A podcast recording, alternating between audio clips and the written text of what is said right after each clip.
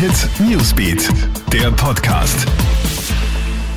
Hey, ich bin Clemens Draxler. Einen schönen Samstag. Das hier ist der Krone Hit Nachrichten Podcast. Ein historischer Schuldspruch. Jener weiße Polizist, der den afroamerikanischen US-Bürger George Floyd getötet hat, ist gestern Abend zu 22,5 Jahren Gefängnis verurteilt worden. Der Beamte ist bei einem Einsatz vergangenes Jahr knapp 10 Minuten lang mit vollem Gewicht am Hals des Opfers gekniet. Die Polizisten haben ihn festgenommen, weil er angeblich mit einem falschen 20-Dollar-Schein gezahlt hätte. Der Mordfall hat dann ja zu landesweiten Protesten gegen Rassismus und Polizeigewalt geführt. Der Schuldspruch gegen den Polizisten gilt als Meilenstein im Kampf gegen die Benachteiligung von Afroamerikanern. Nach dem tödlichen Messerangriff im deutschen Würzburg gestern Nachmittag werden mehrere Passanten als Helden gefeiert.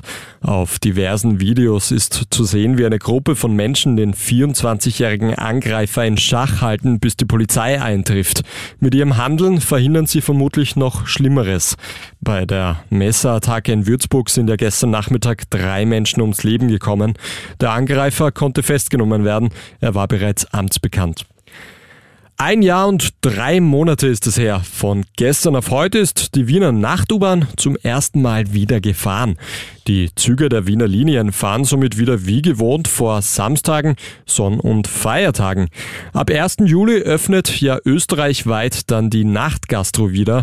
Der Einsatz von Nacht-U-Bahn mache somit wieder Sinn, heißt es von den Wiener Linien.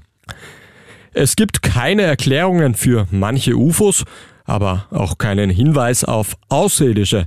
Der US-Geheimdienst hat gestern den mit Spannung erwarteten UFO-Bericht veröffentlicht. Viele Fragen bleiben dabei offen, denn mehrere Flugobjekte, die vom US-Militär gesichtet worden sind, können schlichtweg nicht erklärt werden.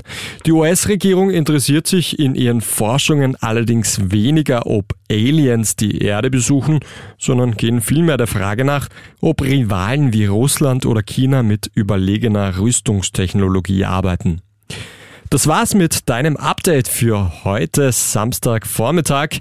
Den nächsten Podcast gibt's dann wieder heute Abend. Einen schönen Tag noch.